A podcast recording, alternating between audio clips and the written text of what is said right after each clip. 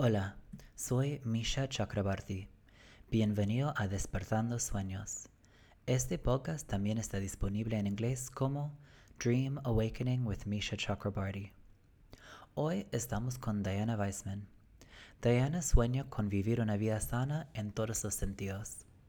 Ella pasó por momentos con mucho dolor físico y emocional. De niña sufrió mucho bullying por ser alta y tenía muchas presiones de la sociedad para ser lo mejor y lograr éxito. Hace unos 6 o 7 años tenía unas hernias de disco y pasó de entrenar taekwondo a no poder caminar por el dolor. Estos desafíos le empujó a mirar hacia adentro y buscar una vida más sana, con actividades, comunidades y comida que le hace bien. Hoy hace origami, tocados y cocina rico y saludable con su gato. Son cosas que le lleva a un estado de zen y también resulta en creaciones lindas. Para saber más de su vida sana, puedes seguirla en Instagram. El link está en la descripción. Damos la bienvenida a Diana Weissman. Hola Dai, ¿cómo estás? ¿Cómo te sentís hoy? Hola Mish, muy bien. Acá disfrutando el fin de semana. Bien, contenta. Contenta de hablar con vos. Ay, qué lindo, me alegro. También estoy muy contento de hablar con vos. Siento que Hace mucho tiempo que no hablamos y estoy feliz tener como crear otra excusa para hablar con vos. Honestamente, este, este episodio del podcast era una excusa para hablar con vos nada más. Me encanta, me encanta. Sí, sí. Hoy, bueno, voy directo porque tenés un montón de cosas interesantes y lindas para hablar, así que te pregunto directamente, bueno, Dai, contame, ¿cuáles son tus sueños? Qué pregunta, Mish. Mira, em, si me preguntás tipo, no sé, si mi sueño es ser astronauta, o una cosa así, no. Mm. No. Un sueño así tan específico, tan eh, puntual, no tengo. Es más, de más chiquita sí, yo quería ser la mejor en, quería, no sé, ser profesora de y enseñar mis técnicas. No, bueno, no, me di cuenta que la vida no va por ese lado. y, todos mis sueños o todas mis metas es como que fueron cambiando con el tiempo. Eh, hoy en día puedo decir que, lo que más busco hoy en día es, sentirme bien, buscar mi bienestar. Eh, bueno, en este contexto es, todo un desafío. Claro. ¿No? Pero, pero hay formas y, hoy puedo decir que, que me siento bien, que creo que estoy pasando por un momento, a pesar de, todo el contexto pandémico, estoy pasando por un momento muy lindo y, nada, creo que, se puede decir que estoy, no, es decir que estoy viviendo un sueño, pero que me siento con ese bienestar y es lo que busco, en definitiva. Así que no es que estoy buscando un sueño de, de ser algo muy puntual, sino justamente sentirme bien y poder eh, también poder proyectar ese, bienestar eh, en, mi, contexto y en mi entorno. Ay, qué lindo, me encantó. siento que dijiste un montón de cosas muy relevantes y importantes eh, honestamente, como tenemos mucho para hablar ya, algo que, me, encantó es que dijiste que tu sueño iba cambiando durante la vida y creo que como con la gente con quienes ya hablé, como eh, vi que eso es muy universal, como uno no está la misma persona, bueno, de algunas formas, de algunas formas sí, pero uno va cambiando mucho durante la vida y tus sueños también cambian.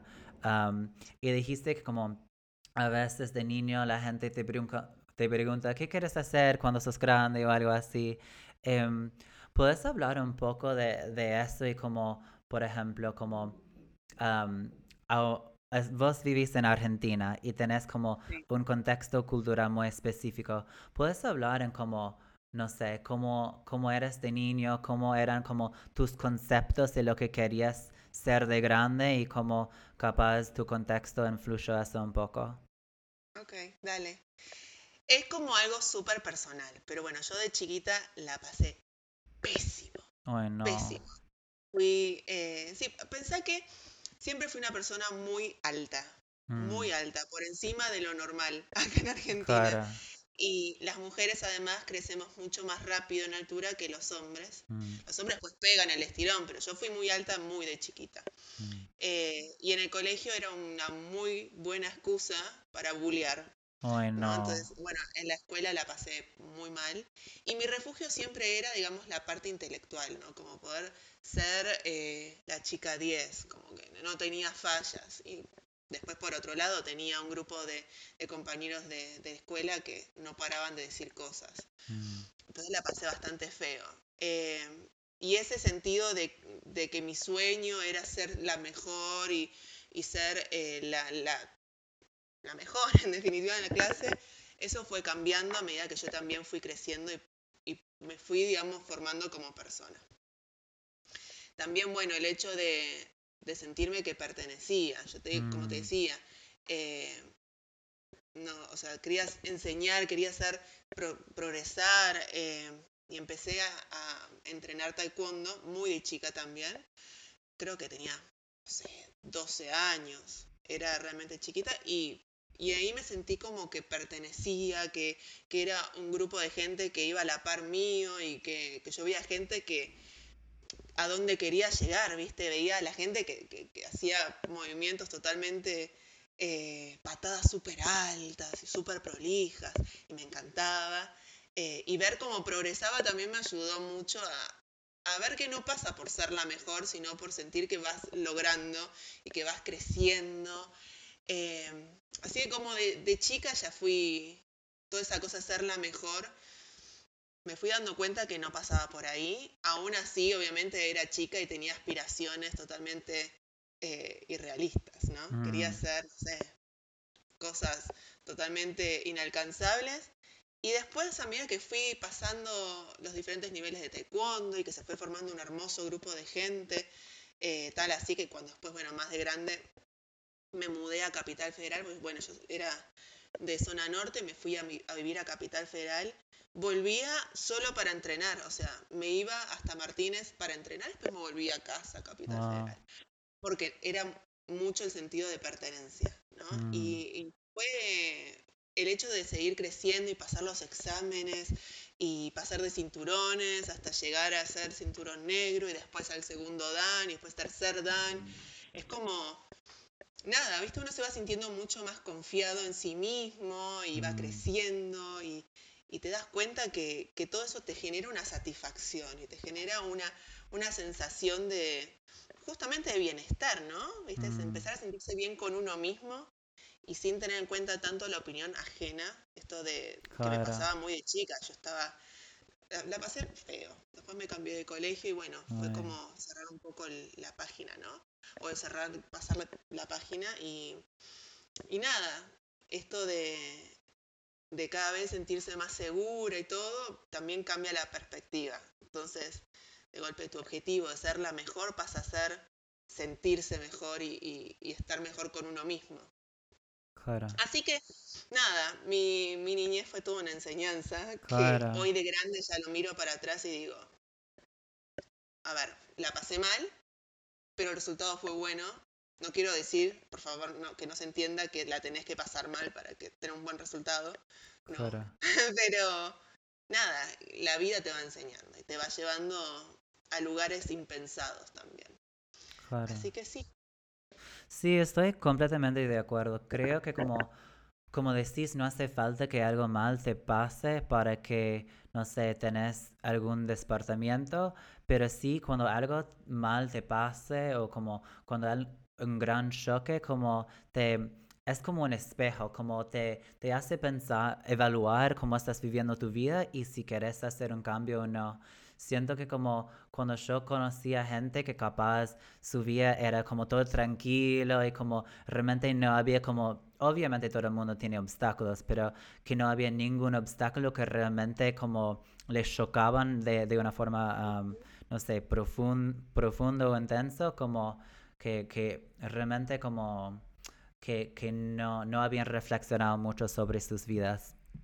Me gusta mucho lo que dijiste sobre, sobre el concepto de pertenencia de la comunidad y también de como confianza en vos mismo, porque decís que como la pasaste mal, había mucho bullying y, y seguramente como de niño uno quiere pertenecer y uno quiere como tener amigos y ser como los demás.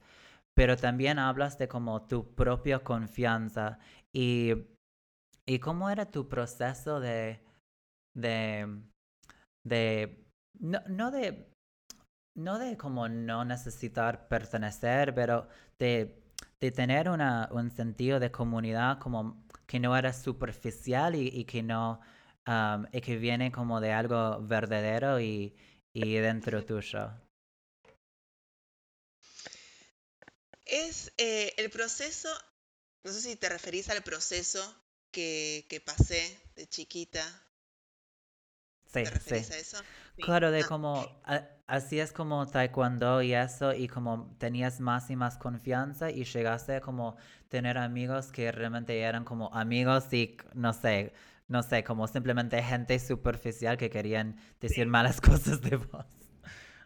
Es que la vida, te digo, uno se encuentra con un montón, montón de gente a lo largo de la vida. Y hay gente que, que, va en la misma sintonía que uno y que tiene los mismos valores. Y hay gente que no. ¿no? Eh, y a mí lo que me pasó, en primera instancia, esto de, de seguir toda una disciplina, porque taekwondo mucha gente lo toma como algo totalmente agresivo o incluso como un deporte, mm. eh, y yo lo viví más que nada como una disciplina, como un camino, ¿no? que no es exactamente lo mismo. Eh, entonces, justamente toda la parte de esta nerviosa, agresiva que uno, viste, juntaba, porque la verdad que el hecho de estar ocho horas en la escuela, porque era doble escolaridad, mm. ocho horas en la escuela, donde constantemente recibías cosas feas. Claro. Yo iba a taekwondo y me liberaba y estaba con gente que realmente compartía los mismos valores, compartía esa misma pasión o esa misma, ese mismo sentimiento de, de estar ahí con un fin que es, además de progresar y seguir aprendiendo de artes marciales, compartir ese momento. Mm. Y, está buenísimo, aparte del profesor, que lo sigo, eh, le sigo hablando, seguimos en contacto y para mí es un 10. Em, nada, él justamente lo que quería transmitir es eso, estamos, o sea, fuera de la clase no hay violencia, dentro de la clase tampoco hay violencia, justamente hay toda una mm. práctica y una práctica muy consciente. Entonces, todo eso, viste, te va enseñando y a mí también me fue enseñando lo que justamente tener esa disciplina, decir, si hay algo que me impacta negativamente, lo voy a dejar acá en este, espacio, voy a mm. liberar y, no tengo por qué agarrarme esas cosas negativas que, uno recibe constantemente. Em, así que sí, es para mí todo el tema, viste, del sentido de pertenencia, el sentido de que estamos yendo hacia un, en una dirección todos juntos y no es que tenés que luchar, sino que fluye y que, mm. funciona, eh, me ayudó mucho, me ayudó muchísimo a sentirme bien, porque no es fácil, eh, más en un contexto donde la estás pasando mal. Eh, me ayudó muchísimo y no tengo más que palabras de agradecimiento para mi profesor, y de gente que me acompañó en ese momento. hay gente que hoy en día sigo hablando y somos grandes amigos. nada, uno mm. elige la gente con la que quiere estar y hay muchas circunstancias que ayudan a que esa gente eh, te acompañe el resto de tu vida. Claro. Así que. Ay, qué lindo, es hermoso. Y es, interesante lo que decís. De hecho, es, es completamente lógico que cuando uno está mal, como hay varias formas de como despegarte de, de tus, tus sentimientos de, no sé, de, de, tristeza, de frustración, de enojo. Y bueno, es muy clásica como el ejemplo de como la persona enojada que quiere, no sé, luchar todo el tiempo, que, no sé, que, que lo ves en un gimnasio como corriendo muy rápido para, para liberarse de, de estas emociones. Em, ¿Viste? ¿Puedes hablar un poco de, no sé, de, de, ese sentido de represión y frustración y, y, capaz como lo viste en tus compañeros y, y cómo, no sé, cómo llegaste a sentirte más en paz con vos mismo y también como la, el proceso de, de, tener gente acompañándote y como, y como vos también ayudaste a los demás con, con eso. Sí, eso pasa durante toda la vida. Te encontrás gente que, que te das cuenta que, que, tiene como mucho enojo, mucho que, que se siente la tensión mm. totalmente. Y me pasaba mismo en la escuela, pero bueno, en la escuela yo eh, todo lo que recuerdo era el grupo de mis amigas, que, que gracias a Dios era muy lindo, y después todo el grupo de, viste que los chicos son bastante crueles, hay una edad que es, terrible. Eh, y bueno, me tocó ser la parte, digamos, que recibía, nada, que recibía todo el bullying ese. Pero eh, después me cambié de escuela, bueno, y eso quedó en el pasado.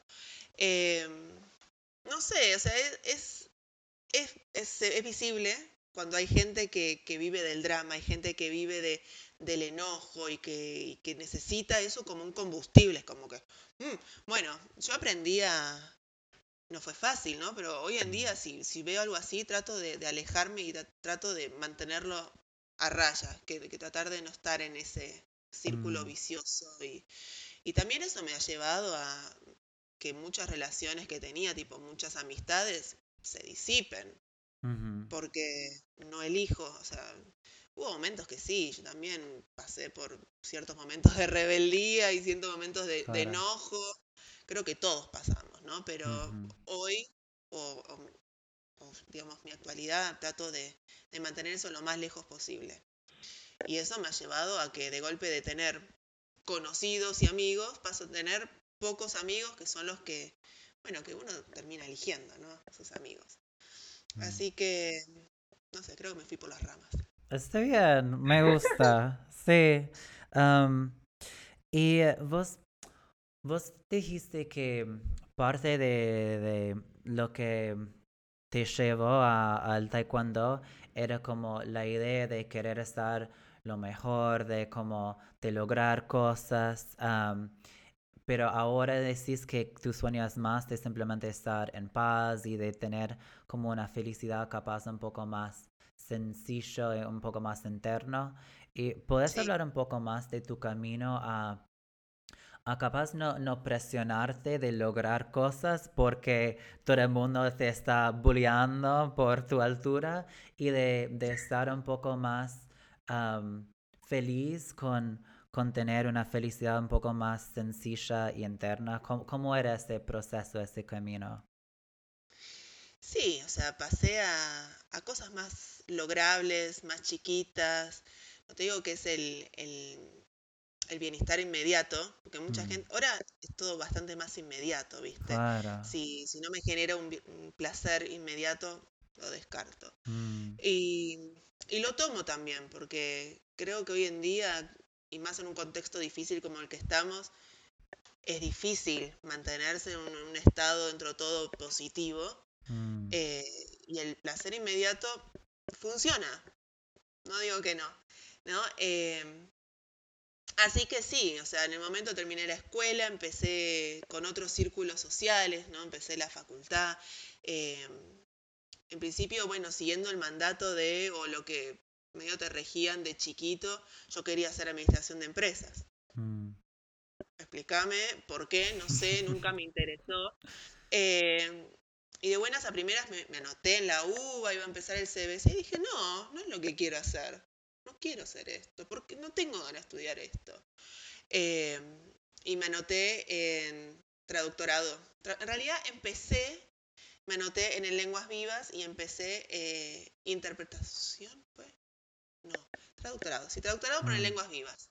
Porque tenía la idea de que Lenguas Vivas era lo mejor. Eh, de nuevo, tratar de ir a lo mejor. Y después me di cuenta que no, que ni siquiera es que era un título universitario y fue difícil entrar. Hubo todo como un, examen de ingreso súper complicado y entramos muy pocas personas. Eh, pero después me di cuenta que todo eso realmente no valía. O sea, valía, obviamente, es toda una enseñanza, pero no tenía el peso que necesitaba que tuviera, mm. que era que sea un... Nada, el día de mañana yo necesito hacer alguna traducción y el título no me, no me daba las credenciales para hacerlo.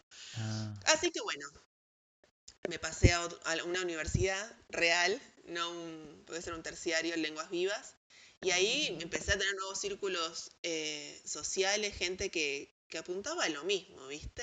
Apuntaba, encontré gente con quien me era muy afín y ahora tengo grandes amigas de, de aquel entonces. Eh, y lo disfruté, lo disfruté un montón. Eh, traducir tipo, no sé, código aduanero. Decís, ¿qué hay de divertido? Y no sé, pero a mí me encantaba, entonces lo disfruté y me encontré gente que disfrutaba a la par. Eh, y me di cuenta que era tipo, era no era seguir el mandato, era seguir lo que realmente yo quería hacer y por mm. eso lo disfruté de esa manera. Este, fue todo un proceso, ¿no? Después, bueno, sí, también después me metí en otra carrera que la hice no porque quisiera ejercerla, sino porque simplemente me parecía interesante, como quien dice las cosas. Eh, ahí encontré gente de todo tipo, porque había gente que recién salía de, del colegio como una primera eh, carrera y gente que también hacía las cosas por el mero gusto de hacerlas. Eh, y nada, tengo un gran, gran amigo que, con quien sigo en contacto de ahí, eh, porque nuevo, vos perteneces a muchos círculos sociales y tenés que cruzarte con mucha gente eh, por circunstancias, ¿no? Porque vas a estudiar, porque vas a trabajar, pero después uno elige con quién estar. Y da la casualidad que es gente que comparte tus mismos valores. Así que, nada, todo ese proceso te da a entender que si bien tenés un beneficio o un, un placer inmediato, que es, por ejemplo, no sé, voy a, tal lugar o me junto a comer algo y es un placer inmediato. También hay placeres que son por el mero hecho de hacer lo que vos querías hacer. Claro. Si yo hubiese seguido eh, administración de empresas, no sé qué tan bien me sentiría o hacia dónde hubiese ido, no, tengo idea, pero sin embargo, eh, en lugar de seguir el mandato, ¿no? Claro. Eh, terminé estudiando algo que realmente el proceso fue enriquecedor. Y nada, encontré esta, justamente este, este sentimiento de pertenencia, porque había mucha gente que compartía esos mismos valores, ese mismo mm. eh, placer por la comunicación o por, bueno, en este caso la traducción. Así que, eh, nada, después me di cuenta que una vez terminado la, la facultad, eso fue hace bastante, la gente crece. Eh, esto fue hace bastante. Eh, nada, de golpe empecé a, sentir que, me hacía bien crear cosas, me hacía bien eh, ser consciente de, del hoy, de la hora, de cómo estoy, cómo hacer que me sienta bien. Y empecé mucho con lo que es tipo la comida más saludable, el, crear tipo manualmente, empecé a hacer cosas como origami, como, no sé, mm. cosas que, el hecho del proceso y después tener un producto me generaba mucho placer y eso es más placer inmediato, porque de golpe hacer un origami me lleva una hora. Claro. Y sin embargo, el proceso o el resultado, ver algo que de cero es algo, es fantástico y te genera mucho, mucho bienestar. Y bueno, toda la parte de la parte saludable, de, cocinar cosas saludables, eh, también. Descubrí que eso me encanta. Ay, qué linda, hermosa, me encantó. Em, me, me gustó mucho lo que dijiste sobre antes de, de estar enfocado en cómo seguir un mandato y para hacer algo capaz por, no sé, por, por un motivo externo y después de realmente hacer lo que, lo que querías motivado por algo más interno. Em, ¿Vos tenías mucha presión de tus papás o la sociedad para, para enfocarte en algo en, en particular o, o, por, qué al inicio que querías o era por el bullying o como y la presión que pusiste en vos mismo para lograr cosas ¿qué, no sé, por qué te sentiste esta presión de seguir un mandato y después cómo llegaste a, a seguir tu corazón? Bueno, por empezar, el colegio en el que iba yo, una vez que me cambié de, de colegio, em, tenía toda una rama más bien para el lado de contabilidad, para el lado mm. de em, economía, gestión. Entonces como que ya los últimos años de, del secundario te iban llevando en esa dirección. Mm. Mucha gente que, estudió conmigo en, el colegio estudió en esas cosas, ¿no? Em, y por otro lado, bueno, mis papás todos son profesionales y la presión en realidad era justamente ser profesional, ¿no? Como empezar una carrera, terminar la carrera, em, como que la, conjunción entre lo que venía en el colegio estudiando y, esta cosa de tener a papá ingeniero, mamá psicóloga, mm. eh, como que tenía que ser profesional. Claro. ¿Y eso era algo que, perdón, eso era algo que te decían explícitamente o es más su ejemplo que veías eso y con sus acciones demostraron que eso era importante? No, no, no me lo decían explícitamente, para nada. Sí, por ejemplo, eh, no me dejaban faltar al colegio. Mm. Tenía que ir a estudiar, ¿no? Eh, como que faltar al colegio, no estamos pagando la educación, anda, educate. ¿no? claro. Eh, claro. Así que por el ejemplo, sabía que, nada, que ellos, que el deseo de ellos era que yo fuera una profesional en algo. Mm. Y la rama de la escuela te iba, te iba llevando, digamos, hacia lo que era administración de empresas. También una, una compañera del colegio con que después nunca más supe de ella, pero en el colegio éramos muy unidas, ella era todo administración de empresas y su hermano era administración de empresas, el hermano era mm. administración de empresas. Entonces como que tu entorno te iba llevando. Pero después, una vez que terminé el colegio, que terminé todo el colegio, es como que al no estar influenciada por ningún entorno, mm.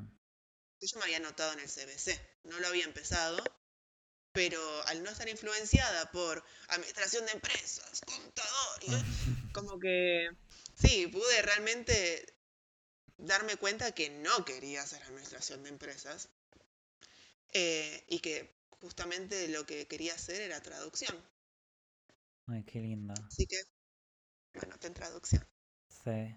Sí, creo que ese proceso es muy universal de estar en una burbuja, en una sociedad, en una cultura en que la gente te empuja en en alguna dirección y obviamente la gente como está tratando, tus papás y tus amigos de la sociedad piensa que es lo que es lo mejor para vos. Creo que nadie está como haciéndolo para dañarte, pero sí, como es, eh, como decís, como te está empujando en una dirección sin pensar en lo que vos querés. Y en el momento que como salís de esta burbuja, como es, es, el primer momento en que realmente puedes mirar alrededor y, y pensar en, en, vos mismo. yo honestamente sentí la misma cosa cuando yo, yo me mudé a vivir afuera de mi país y, y sentí, ay, hay un peso que ya no tengo. Yo, me siento liberado porque no tengo mi familia, mis amigos y estas presiones sociales. Yo soy en otro contexto en que puedo hacer lo que quiero. Entonces, creo que lo, lo que decís, somos de culturas distintas, como crecimos de, de formas distintas, pero en este, en este sentido tenemos la misma experiencia de buscar nuestro propio camino, camino. Y pienso que, pienso que es otra cosa que quiero hablar. Ahora vivimos en un mundo muy combat, combatativo, siento, y como todo el mundo quiere hablar, nadie quiere escuchar, todo el mundo quiere tener razón, todo el mundo como está buscando cómo es diferente de la gente y, la gente no vea como las dificultades de los demás. Y por ejemplo, como yo soy bajito y como yo Ah, la gente me hizo bullying por ser bajito, pero vos sos alta y la gente te hizo bullying por ser alta. Y pienso que como a veces la gente como realmente como no está buscando entender las experiencias de los demás y piensa que, que todo el mundo está distinto. ¿Puedes hablar un poco más? Porque vos, vos, dijiste, vos tenés un montón de círculos de, de amigos y, y, y conocidos y ¿Y puedes hablar de con tus experiencias en, no sé, el taekwondo, en la facultad y todo eso, que, que conociste a gente que era distinto de vos y, y cómo llegaste a conectar con ellos, aunque capaz al inicio te parecieran como muy distintos? Eso pasa, pasa mucho. Eh, que entras en diferentes círculos sociales justamente porque la circunstancia te lleva, sea porque estás haciendo un deporte o estás estudiando un curso, una carrera o mismo en el trabajo. Eh, y, y, sí, hay mucha gente que quiere imponer su forma de ser por sobre el otro, hay gente que no le interesa, hay de todo. Eh, hay de todo. Y si de golpe hay algo que, hay un hilo conductor, no sé, en el caso del trabajo, si hay alguna tarea que hay que hacer con un equipo, ese es el momento de ver realmente frente a quién estás. O sea, de golpe, no sé, nunca hubieses compartido una charla con alguien, porque es muy distinto a vos, muy distinto.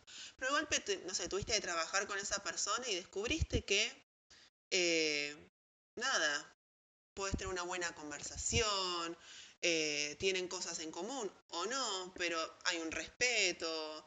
Entonces, sí, es como que uno tiene un montón de círculos sociales y se encuentra con gente que totalmente impensada, totalmente impensada.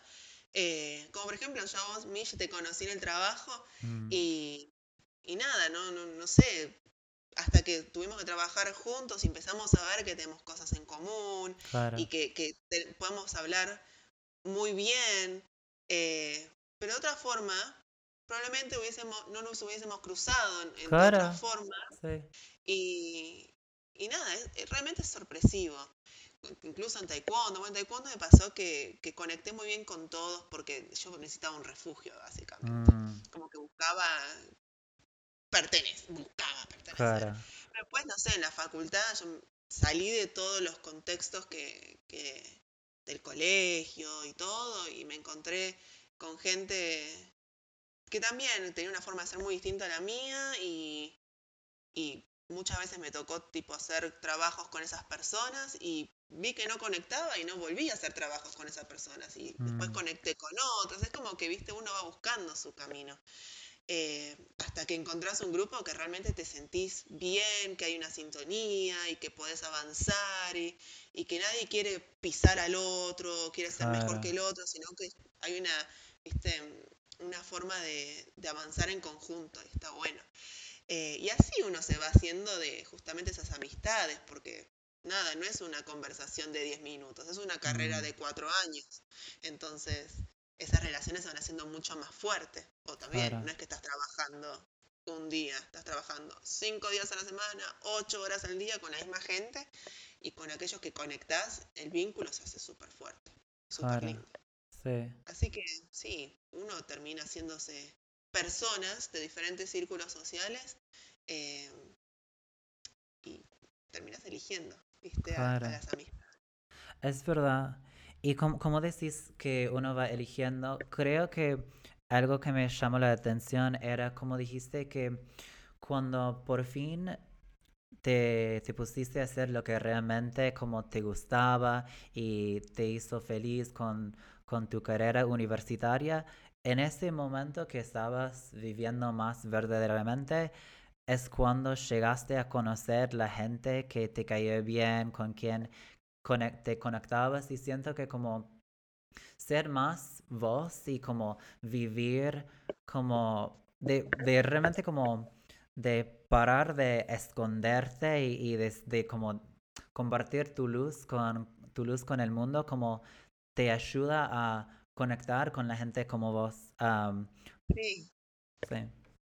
Sí, sí, sí, totalmente. Es como que uno, hay un tiempo eh, y por lo general se da más cuando uno es chiquito, ¿no? Que quiere, tipo, quiere adaptarse para mm. pertenecer. Claro. Y después cuando uno, viste, rompe esa burbuja que estamos hablando, uno empieza a ser uno. Claro. ¿Viste? Uno empieza a ser realmente quien es. Empiezas a, a valerte por por uno mismo, porque bueno, en, la escuela es toda una estructura, vos sabés que a tal hora tenés tal mm. materia, eh, tu grupo es tal, eh, listo, es todo muy, muy, estructurado, pero cuando terminas todo eso es cuando realmente uno tiene que salir y, y, valerse por uno mismo. Y es cuando uno realmente empieza a salir y, y ser más genuino. ¿No? Y todo lo que uno proyecta después también lo recibe, es, así. Entonces, justamente por eso uno después termina, viste, cruzándose con personas que son afines y mm. aquellas personas que te cruzas pero no son afines quedan ahí. Quedan eh, así que totalmente, como que eh, uno empieza a mostrarse como realmente es y de esa forma se hacen esos vínculos que, que perduran. Claro. No sé si esa expresión existe en, en castellano, pero me gustó lo que dijiste sobre aprender a como dejar ciertas cosas en el pasado y a veces siento que como uno tiene miedo de dejar las cosas porque siente que como faltó una oportunidad o, o no sé, que está perdiendo algo pero en inglés tenemos una expresión cuando Dios cierre una puerta, abre una ventana, que quiere decir cuando, cuando algo como está terminando, otra cosa está empezando. Y siento que lo que estás diciendo más o menos es que, bueno, capaz terminaste de ser algo que realmente no eras y ahora puedes empezar de ser lo que sos realmente. Y puedes hablar un poco de porque a veces hoy tenemos ese concepto con las redes y hablaste un poco de las redes y presiones sociales de, no sé, de, de que tiene que ver con la tecnología. también en inglés tenemos una expresión, realmente no, no, puedo traducirlo, que se llama FOMO, Fear of Missing Out. Básicamente el miedo de cómo estás faltando de hacer todas las cosas que ves que todos los demás están haciendo. ¿Puedes hablar un poco de, tu proceso de, superar el FOMO, como decimos, y, de, estar más cómodo simplemente, no sé, con los amigos que realmente te caen bien y con las cosas que realmente te gustan? ¿Puedes hablar de, ese proceso? Siempre hay un poquito de FOMO, ¿eh? Mm. Siempre. Eh, porque no sé, es como que hoy en día es todo tan rápido. Mm. Eh, todo tan, tan intenso, más que nada porque todos estamos conectados en tantas redes y tantas cosas que, uno quiere estar al tanto de todo. No mm. es fácil, ¿no? Eh, así que siempre hay un poquito. Pero qué sé yo, o sea, en mi caso en particular, eh, me gusta ser ignorante, honestamente. prefiero ser ignorante. porque hay muchas veces que tanta información o tantas cosas, estar tan atento a todo y que, no se te pase, es muy estresante. es eh, cierto. Es muy estresante. Eh, así que me gusta ser ignorante. Aguante la ignorancia. Pero creo que como, no sé si, creo que eso no es ignorancia, simplemente sos humana y solo hay tanta información que como puedes procesar, como te, tenés un límite natural y y mm, siento, bueno, también tenemos una expresión como la ignorancia es la felicidad, pero siento que como hay un, hay un nivel en que como siempre estar consumiendo información no, no es sana, como no es natural para nosotros. Y siento que como estabas hablando de desarrollar tu confianza y siento que no, no usaste como esa palabra, pero siento que como ibas por ese lado, como y vas desarrollando tu, intuición también y conectando con vos mismo. Y creo que parte de eso es como determinar, bueno, cuál, cuál es mi límite de, de, FOMO, cuál es mi límite de, de, información, cuál es mi límite de, no sé, de tratar de satisfacer a mis amigos, mi familia y, y todo eso. y, y quería preguntarte, ¿cómo era? Porque obviamente hoy en día sabemos que, que vivimos en un mundo uh, muy complicado, con muchas cosas inesperadas, con la pandemia. También vos creciste en Argentina que tiene como un nivel muy, muy alto de inflación. Entonces, ¿puedes hablar un poco de, no sé, capaz como el caos de la vida te ayudó a desarrollar tu propia intuición y, y de confianza en vos mismo? Bueno, los argentinos tenemos un don eh, en todo lo que se... A ver, es un don, también es como...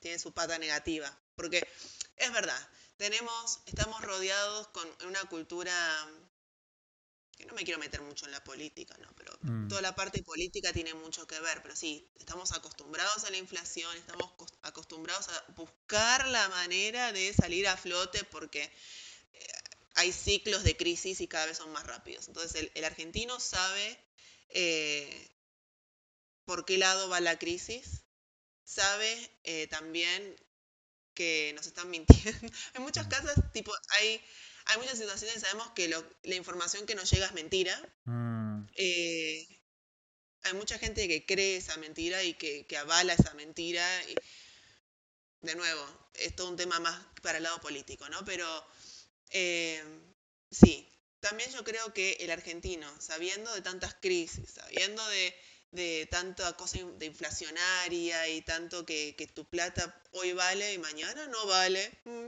eh, entonces, también eh, da mucho camino a, como decimos acá, atar las cosas con alambres, ¿no? A la pata creativa. Es una muy linda expresión, ¿puedes hablar un poco más de, de esa expresión y cómo, cómo también es una manera para vivir. Es que sí, acá somos expertos.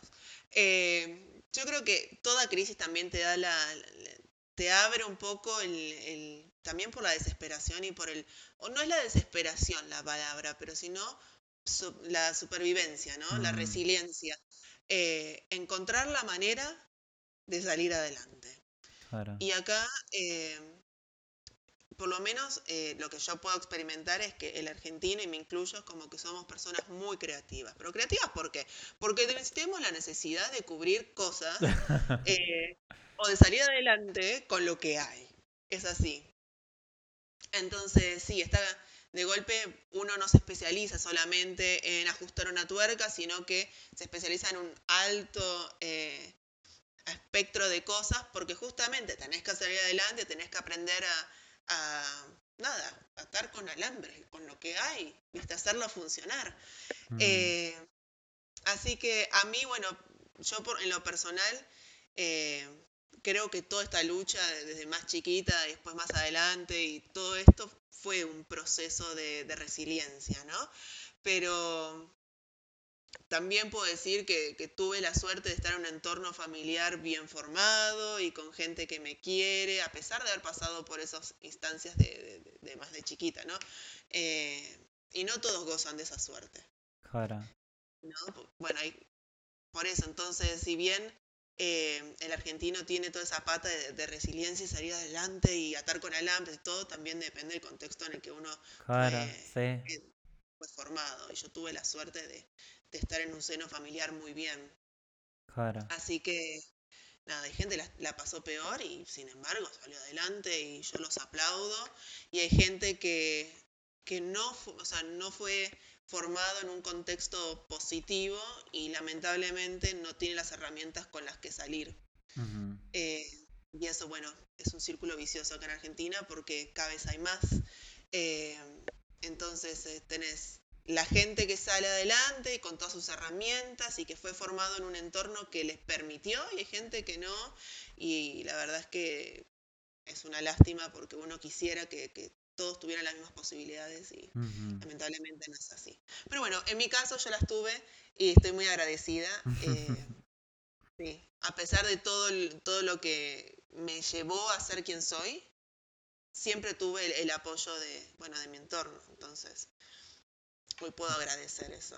Ay, qué lindo. esto es muy importante. De nuevo. Sí.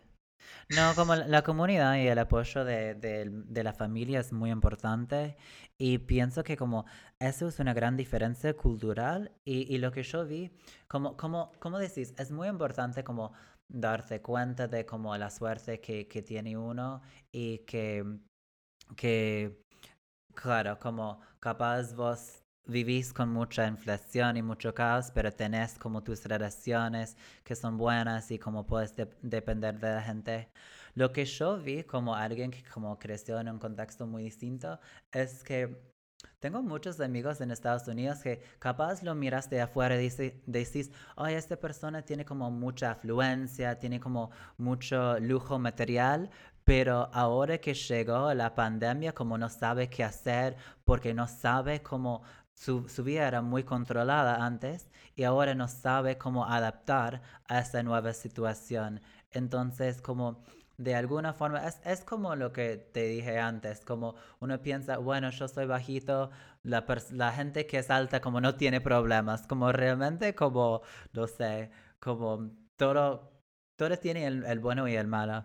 Y siento que sí, como los argentinos que, que crecían con este caos están adaptándose mucho mejor a situaciones como esta pandemia que capaz, no sé, un estadounidense que que está acostumbrado a, mucho más control.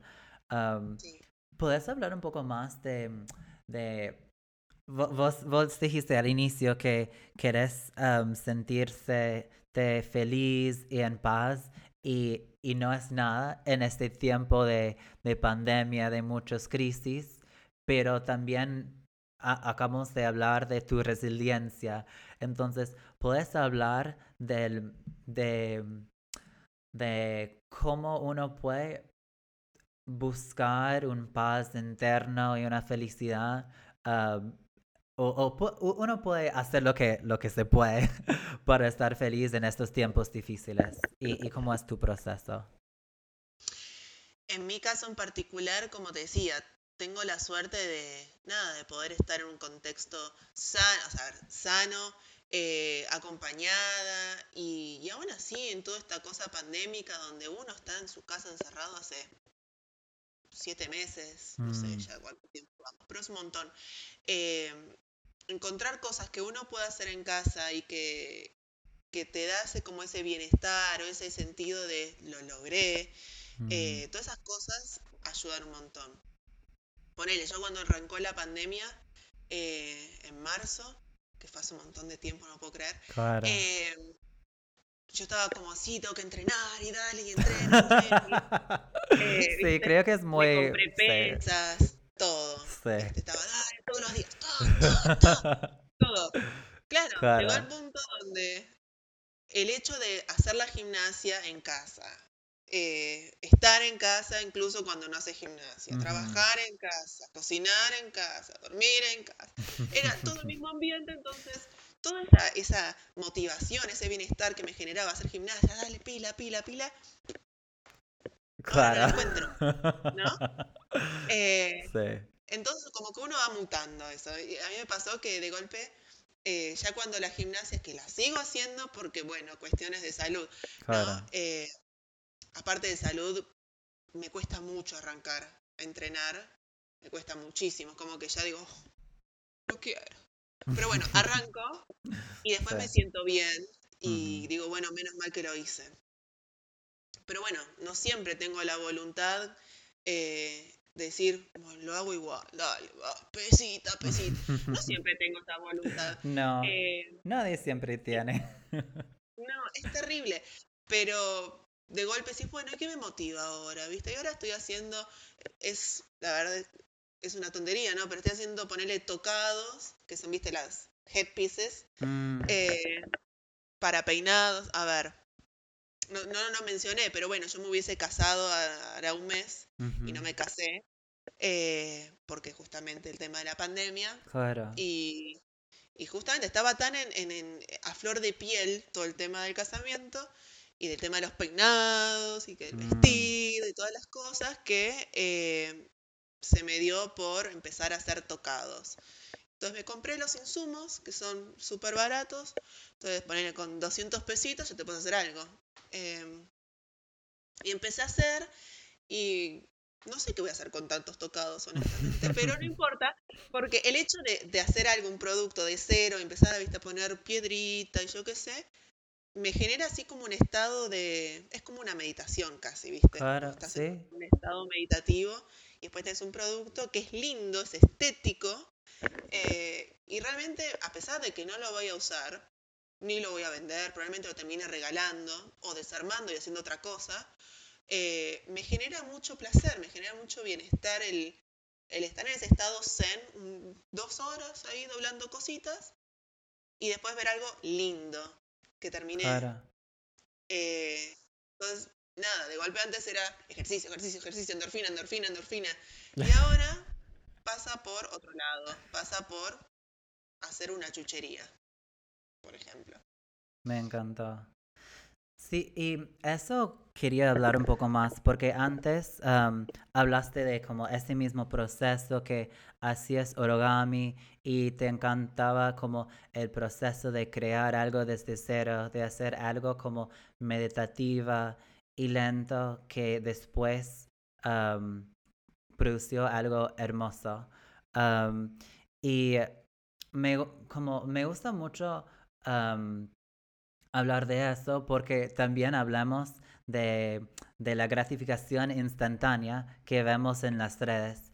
Em, y pienso que lo que decís es hermoso porque como la gratificación es un poco como instantánea, es un poco como lo, que dijiste con el ejercicio, como los endorfines, es como una droga y como lo tenés en este momento. Bueno, obviamente me gusta el ejercicio. El ejercicio te hace bien, no, no digo que no, pero como las redes sí es, otra cosa. Entonces, ¿puedes hablar un poco más de ese proceso? También hablaste de, no sé, tomar un curso simplemente por el gusto y no porque tenías como una meta específica que querías lograr. ¿Puedes hablar un poco más de ese proceso lento y creativo y de tomar tu tiempo y de, tener un sentido de, paz mientras que estabas haciéndolo y como la satisfacción y felicidad que, te da? Sí, obvio. Eh, es eso, o sea, es cosas cortitas, cosas, o quizás no tan cortitas, un curso no es tan cortito, pero que son dos horas que dedicas de tu, de tu día a parar un poco la locura, ¿no? Porque mm. información, teléfono, eh, mm. todo, todo tan... me tomo dos horas para dedicar algo que me desconecta, porque a mí, por ejemplo, hacer origami o incluso pintar mandalas, tuve mi época de pintar mandalas también, eh, todas esas cosas como que te desconectas y bajas, ¿viste? Nada, me sirve. Hoy en día eh, pocos nos permitimos bajar un mm. poco las revoluciones. Eh, no es fácil, hay días que, estoy enchufada y estoy como con, tensión y, mm. nada, quiero pelear, ¿viste? Hay días para todo. Eh, pero está bueno este, este proceso de decir, me permito dos horas, tres horas, media hora, no sé, un, rato, lo que pueda, a veces tenés las ganas, pero hay algo que, te da vueltas o de golpe el celular está prendido a fuego y te llaman o te mandan un mensaje mm. y no te, no te puedes dar ese espacio. Y me pasa, a todos pasa. Eh, pero sí, o sea, poder permitirse y tener ese rato donde haces algo que, te desconecte de nada, en un tiempo donde todo es tan intenso y todo es tan negativo, estamos viviendo un momento bastante feo, mm. eh, tener un rato donde todo eso pasa un segundo plano, ¿no? Está buenísimo y realmente te, cambia, te cambia mm. el, día o te cambia el rato y te sentís mucho mejor. Yo creo que hoy en, estos momentos el, el, no tengo que volviendo al tema esto de los sueños, no tengo que mis sueños hacer tocados, porque no, pero mi sueño justamente es sentir este, esta sensación de, tranquilidad, de, sentirme mm. bien, eh, pasa por ahí. Claro. Sí, es algo que, que, quiero destacar, porque dijiste algo como muy lindo y que creo que es muy importante porque a veces uno piensa que un sueño siempre tiene que estar como algo muy, no sé, grande o como que uno quiere ser, no sé, un músico famoso o, o que como es como, no sé, algo como para lograr en el futuro y que como casi como e, es muy difícil alcanzar. Pero creo que también es, es importante pensar en bueno, capaz, ¿por qué querés esta cosa como grande así? ¿Es porque realmente querés eso? ¿O es porque querés que los demás te vean como alguien que como logró cosas impresionantes? Y puede ser que sí, realmente querés eso, no digo que no, pero como eh, creo que es importante examinar eso y también como como decís, realmente a veces tu sueño es algo como más sencillo y cotidiano y Y para mí es, es muy importante el autoconocimiento y vos te usaste las palabras darte permiso, darte permiso y creo que al menos en la sociedad que yo crecí, como yo no me di permiso para, para hacer ciertas cosas que realmente quería y yo pensé si no estoy tomando pasos para lograr como algo muy impresionante, estoy, um, es un desgasto, como no puedo hacerlo. Y pienso que es muy importante como el autoconocimiento para, para entender realmente lo que quieres hacer y después darte el permiso para, para hacerlo. Y lo que sea. ¿Puedes hablar un poco más de, de este concepto de como conocerte y darte permiso de hacer lo que quieres, aunque capaz, no sé, tu, tu entorno dice que, ay, ¿por qué estás haciendo tal cosa? Sí, bueno, eh, para mí es súper importante, ¿no? Esto de, de poder, a, a, pesar de que opinas, no te gusta lo que estoy haciendo, bueno, nada, ¿qué querés que te diga? O sea, a mí me hace bien. Eh, o sea, eh, no es fácil tomar una actitud tan egoísta. Porque, pero en algún punto uno es uno y, y mientras no perjudique mm. y me haga bien, si la vista ajena no aprueba, hay límites, igual. ¿No? Pero mm. eh, si la vista ajena no aprueba y, y bueno, hay veces que uno no puede estar tipo complaciendo a todos. No. Eh, entonces, en cierto punto hay que encontrar una parte egoísta de, buscar el bienestar propio. Y como digo, sin perjudicar al otro, sin, eh, digamos, hacer lo, propio que no sea cuesta de otros también, ¿no? Mm. Porque, eh, a, ver, hay casos que, que el, objetivo es a cuesta de alguien o perjudicando a alguien más y ahí ya no está bueno. Claro. Eh, y también hay muchas veces que vos decías esto de vos querés lograr esto porque vos querés lograr esto porque buscas la admiración o la validación mm. externa. Eh, o incluso cosas que veo y que, que, me río, ¿no? Pero mucha mm. gente eh, ante, no sé, cumpleaños o aniversarios o cosas por el mm. estilo, es tipo expresar hacia todos, ¿no? Mm. Como por ejemplo un saludo, ponele que fuere tu cumpleaños. Y en lugar de decirte a vos, Mish, feliz cumpleaños, que tengas un hermoso día, lo que sea, eh, lo hago extensivo a todos. Claro, es verdad. ¿No? Sí. Eh, como que, no digo que está mal, pero lo haces para saludar a esa persona o lo haces para que eh, encontrar la validación externa ante lo que haces. Entonces, eh, esto de, de, permitirse hacer algo es permitirse porque vos querés hacerlo, porque a vos te hace bien y no porque eh, vas a generar validación de lo que estás haciendo. Claro. ¿No? Sí. Ponele, si yo hago un tocado y lo publico, no está mal que lo haga, mm. pero ¿por qué lo estoy publicando? ¿No? ¿Estoy publicando porque estoy contenta por el producto?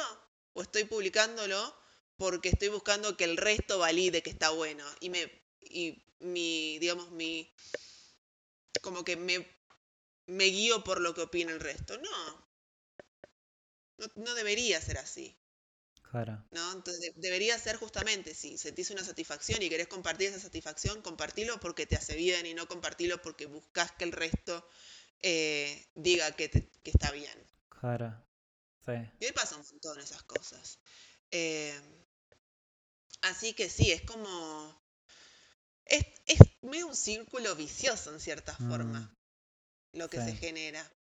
Pero bueno, no sé, me fui, me sigo yendo por las ramas. No, es... en tema. no, honestamente, como te deje hablar porque para mí no estás yendo por las ramas, como estás explorando cosas y, y para mí es, es, muy valioso lo que decís. Pienso que dijiste que mm, la parte de reflexión sobre por qué estás haciendo algo es muy importante. Creo que como a vos llegaste a hacerlo muy bien por, por lo que hablamos de tener como obstáculos en tu vida, como te, te empuja a reflexionar un poco más y también como vos creciste en Argentina, donde hay mucha terapia, o bueno, en Buenos Aires, donde hay mucha terapia, entonces hay mucha cultura de reflexionar y pensar en por qué estás haciendo algo. Entonces, pienso que es algo, no, no estaba haciendo por las ramas, realmente estaba haciendo algo muy, muy importante muy, muy lindo. Lo que sí, yo, vos dijiste que como de decir a que, que, las opiniones de los demás como no, no te importa tanto, es egoísta. Para mí no es egoísta para nada, porque cuando decías que estabas teniendo en cuenta que como estabas asegurándote que no estaba perjudicando a nadie, entonces siento que si tenés eso en, en cuenta, como realmente no es egoísta. Y mm, siento que algo que hablamos antes es cuando haces lo que realmente te hace feliz, como estás como brillando más, estás dejando que el mundo reciba tu luz y, y atraes buenas cosas para vos, pero también al inicio decías que querías estar feliz y también hacer bien a los demás. Y creo que como vivir una vida realizada y feliz y contenta y, en paz no es solamente bueno para vos, pero para el mundo. Ah, porque la represión hace mal a todo el mundo, como no solamente a vos. ¿Puedes hablar un poco más de cómo el efecto de cómo ahora que tienes más paz interna, más felicidad, ¿Puedes hablar un poco más en, el efecto en el mundo? Bueno, primero yo te digo que, que cuando vos te conocí a vos como siempre tenías muy linda energía y por más que capaz no trabajamos juntos todo el día, como me hizo bien simplemente como teniendo a vos cerca. Entonces como, bueno, de esa forma ya, ya sabemos que estás ayudando al mundo de una forma. Pero puedes hablar un poco más de, no sé, cómo simplemente ser vos y ser feliz está, está bueno para el mundo. Sí, igual, ojo, no me siento realizada. O sea, tengo tantos años por delante. espero, espero. E-, es un proceso. pero más que antes, sí. Sí, o sea, de, de dónde estaba, dónde estoy hoy, creo que avancé un montón. Pero me falta tanto, tanto, por Dios. Eh, así que no, no me siento realizada en absoluto. Sí siento que avancé mucho y, y siento que a pesar de otra cosa que dijiste, esto de que la opinión externa no me importa, sí me importa. Eh, sí me importa, pero elijo que no me impacte en algunos casos. Mm. Cuando hay mucha gente que, que vive para despotricar, ¿viste? Mm. Para decir cosas negativas de todo. Y bueno, uno tiene que saber también elegir. Esto lo tomo, esto lo descarto, sí, no, no, pero obviamente que la opinión ajena siempre me, que sí me importa. No, es que tipo, ay, opinas distinto a mí. No. no, no, no, para nada. Eh, pero, nada, sí, o sea, importa. Em, y después decías eh, este proceso de, búsqueda de, paz interna y cómo, cómo esto impacta en el otro. Era esa tu pregunta, ¿no? Exacto, sí. Em, es como que somos tantos, ¿no? Eh, bueno, hoy en día hay tanta distanciamiento social que no somos tantos en el mismo lugar.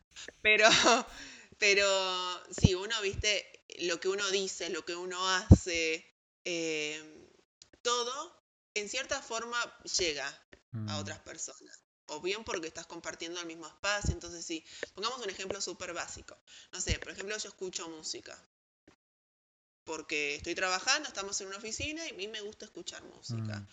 Eh, distinto es escuchar música al palo, mm. una música que puede gustar al resto o no, pero la estoy escuchando al palo mm. y no me importa si el persona al lado mío está concentrado, está haciendo algo que necesita silencio, no me importa. O sea, mi acción va a influir. Eh, entonces también está bueno tener en cuenta ¿no? Donde uno está, lo que uno hace, cómo influye en el otro, porque nada, o sea, si, si uno impacta negativamente, puede impactar positivamente. Mm. Si uno va a una oficina todo enojado, mm. eh, la gente alrededor, alrededor probablemente sienta eso y, se siente mal. Incluso si alguien viene con una energía así toda tipo que le gusta pelear o que, tiene un mal día y, mm. lo proyecta, probablemente a mí también me influye. Claro. ¿no? Porque me sienta después, me sienta cansada, me sienta pesada, me sienta, me sienta mal.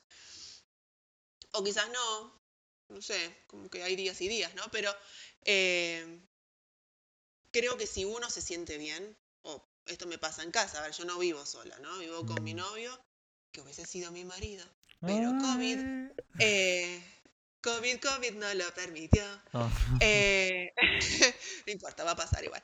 Em, si yo tengo un mal día o él tiene un mal día, no pasa desapercibido. Mm, Entonces uno también tiene que aprender a, a, tratar de sentirse lo mejor posible, no para uno mismo únicamente, sino para tu entorno. Claro si uno ayuda a, estar mejor, después se siente, se, vive mejor. Claro. si vos tenés un mal día, si es un mal día, permitítelo putear, patear, golpear, hacelo. Te va a hacer estar, ¿no? Claro. Pero es el día, es un día. O sea, si después te, o sea, si así como te permitís estar bien, también te, te permitís estar mal, mm.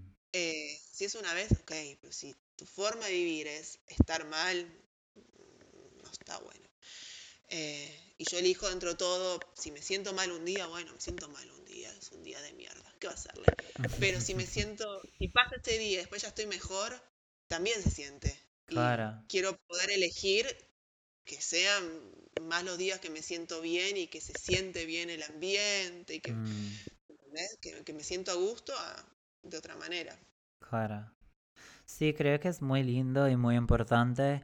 También creo que como vos creciste en, una sociedad, bueno, en, en, considerando como todos los países en el mundo, no sé si es como tan colectivista, pero, pero seguramente más colectivista que como Estados Unidos, donde crecí. Como la gente está mucho más acostumbrada en pensar en, en los demás y cómo lo que hace uno mismo afecta a los demás. Y la gente se da cuenta que, que, todo está conectado. Entonces, como nada, sepa, nada está una acción isolada. Entonces, creo que como esto es, muy importante y es, es, cierto como la energía que pones en el mundo tiene repercusiones y, y tu felicidad va va a dar alegría al mundo y, tu frustración también va a crear como mala energía en el mundo. Entonces sí, como capaz uno piensa que, que ser feliz y ser más realizado como es algo solamente por uno mismo, pero realmente todo está conectado. Así que ayuda al mundo. Y también dijiste algo importante e interesante sobre las opiniones de los demás te importan pero no te impactan. Y creo que esto es importante porque vivimos en un mundo práctico, como tenemos nuestros sueños y como, no sé, como queremos estar felices, pero también como, no sé, vivimos en un mundo que tiene muchos problemas, tenemos la pandemia, ciertos países tienen como situaciones complicadas, ah, económicas complicadas, hay, hay mucha desigualdad en el mundo, entonces tenemos realidades prácticas y pienso que es importante como no negarla, como decir, bueno, esto es mi realidad, ¿qué puedo hacer con, no sé, mi energía, con mi voluntad para para no negarlo, para existir en este mundo, pero también como hacerme bien a mí y hacerme bien a los demás. Entonces me encantó lo que dijiste sobre te importan pero no te impactan. Y hablando de cosas que, que, te impactan, quiero como capaz cerrar con algo muy importante para vos. Y, y hablando de tu felicidad y la realidad, podemos hablar un poco más de tu boda porque siento que como hay mucha gente en, una situación parecida que quieren casarse, y, pero es, difícil el, el amor en el tiempo del distanciamiento social. Entonces, ¿puedes hablar un poco más de, tu casamiento y, y, lo que está pasando ahora? Sí, sí, bueno, yo me hubiese casado, que estamos a estamos en octubre, bueno, en septiembre era mi casamiento.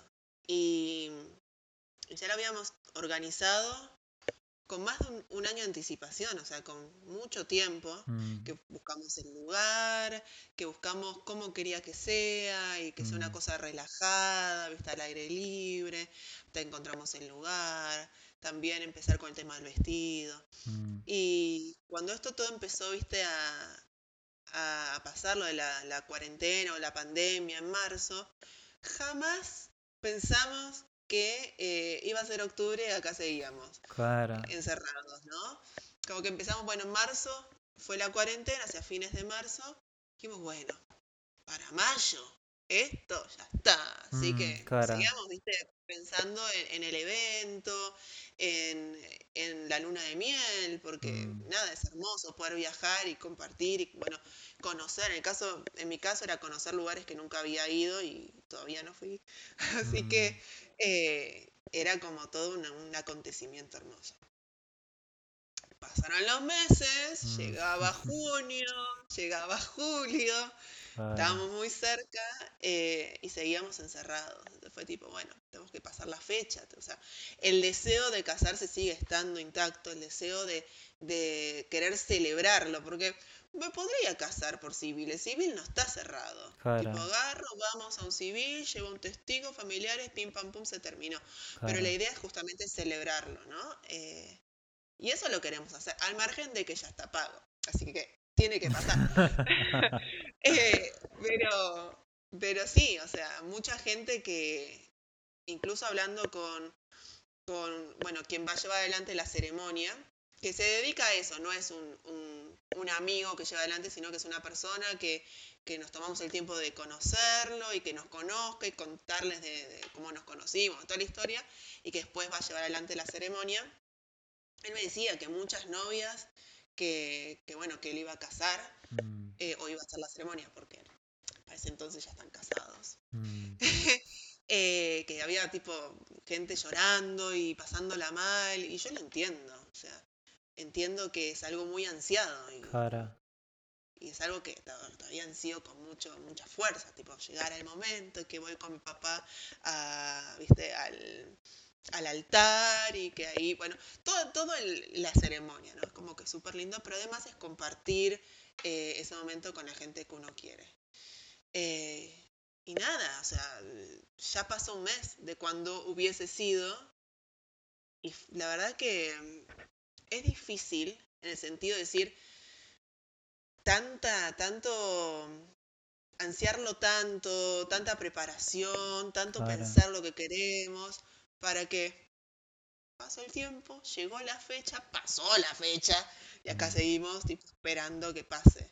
Eh, y no pasó. Mm. Pero por otro lado también algo que pudimos, igual ya estábamos muy seguros de lo que sentimos el uno por el otro, pero eh, algo que pudimos realmente corroborar es que somos, bueno, yo siempre digo que somos un equipo, eh, porque estamos 24 horas bajo el mismo techo.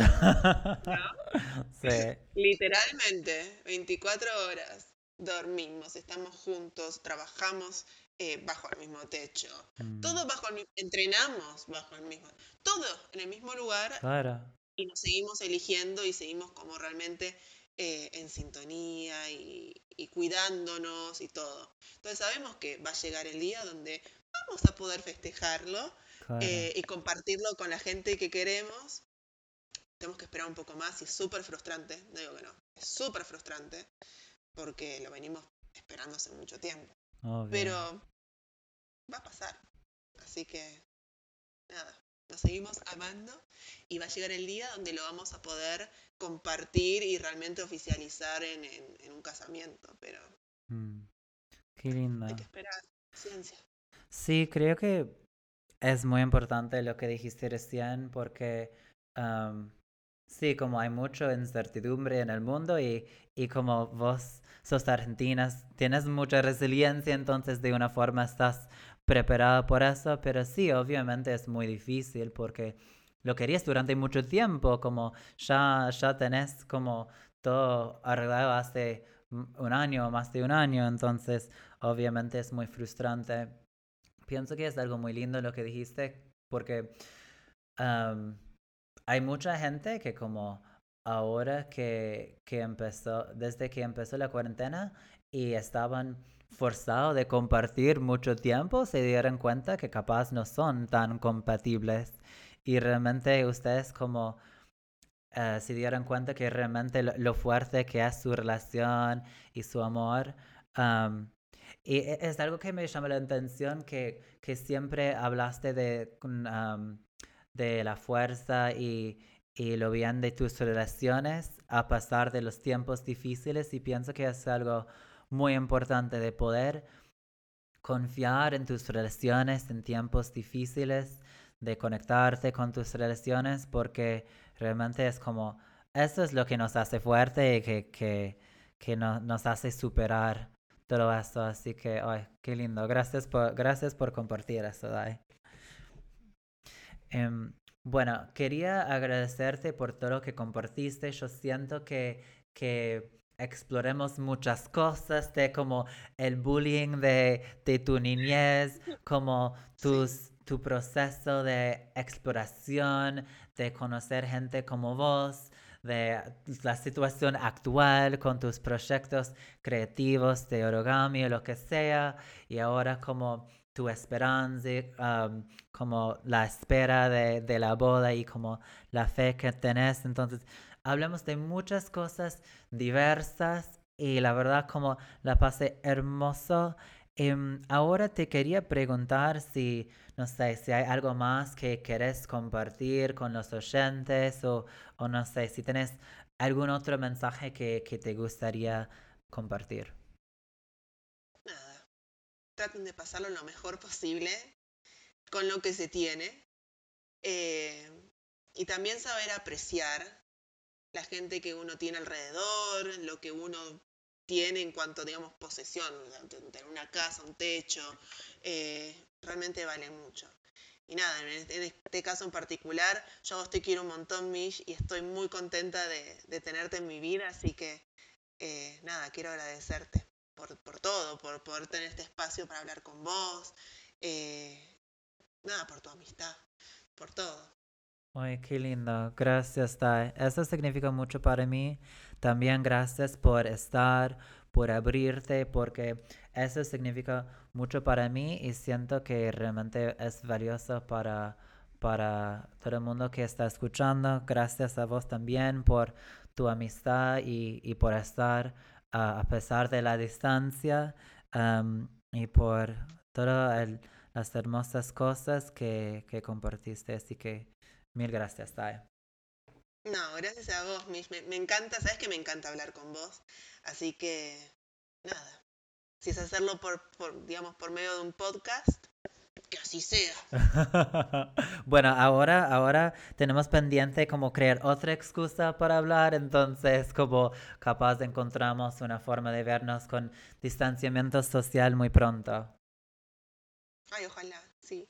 Muy me encantaría. Sí, quiero. Sí, hoy yo también. Bueno, ojalá que llegue pronto tu boda y, y que, que, llegues a, celebrar tu amor y ojalá que nos veamos muy pronto. Ay, ojalá, dale. Sí. Dale, mi. Bueno, gracias por estar. Te mando, te mando un abrazo grande.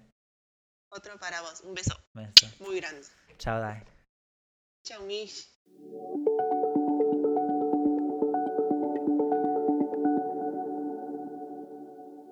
Recién hablamos con Diana Weissman. Bueno, como siempre, quiero hablar un poco más, quiero expandir en ciertas cosas que hablamos porque ella dijo muchas cosas muy lindas y valiosas y quiero destacar algunas.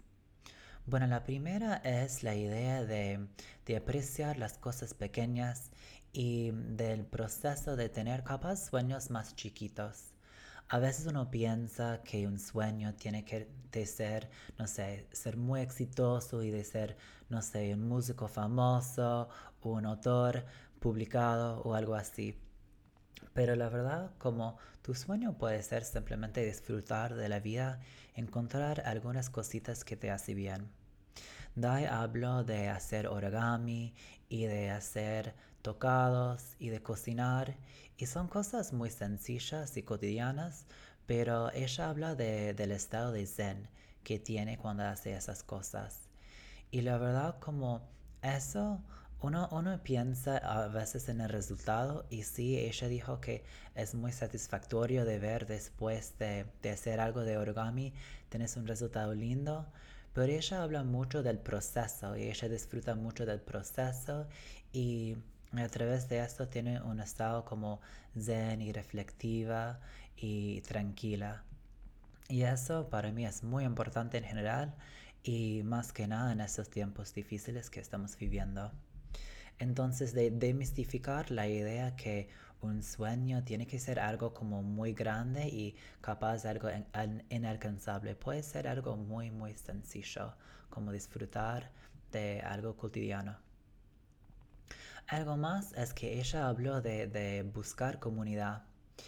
Y tenía, pasó por muchos momentos muy difíciles y estaba, no sé, buscando una manera de, de escapar sus traumas. Y y lo que se dio cuenta es que realmente cuando llegó a, encontrar la comunidad um, que le cae bien, es cuando ella era, bueno, ella dice que, que todavía no, no llegó a un estado realizado, pero ahora que ella está más en paz con ella misma, que ella quiere a ella como es um, y que ella se acepta, ahora en ese, en ese momento de aceptación, ella está atrayendo gente que realmente le cae bien. Entonces, es importante de primero estar en paz con vos mismo y en ese momento vas a poder encontrar tu propia comunidad.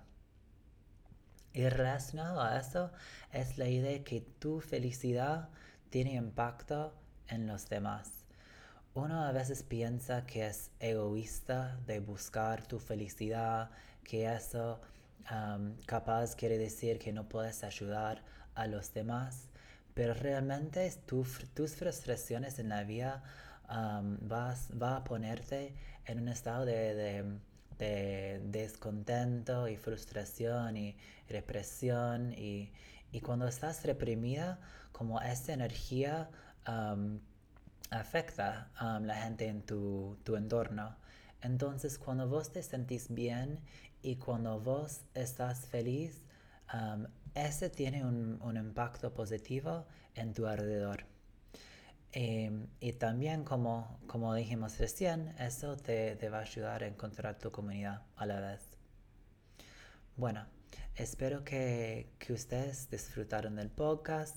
A mí ah, la pasé muy bien con Dai, aprendí mucho de ella, reí, pasé por muchas emociones. Puedes buscar para, encontrar, para saber más de Dai, puedes buscar su link a, su, su, Instagram, a mi gato cocinero, en la descripción y vamos a volver en dos semanas con otro episodio. Espero que estén muy bien. Chao.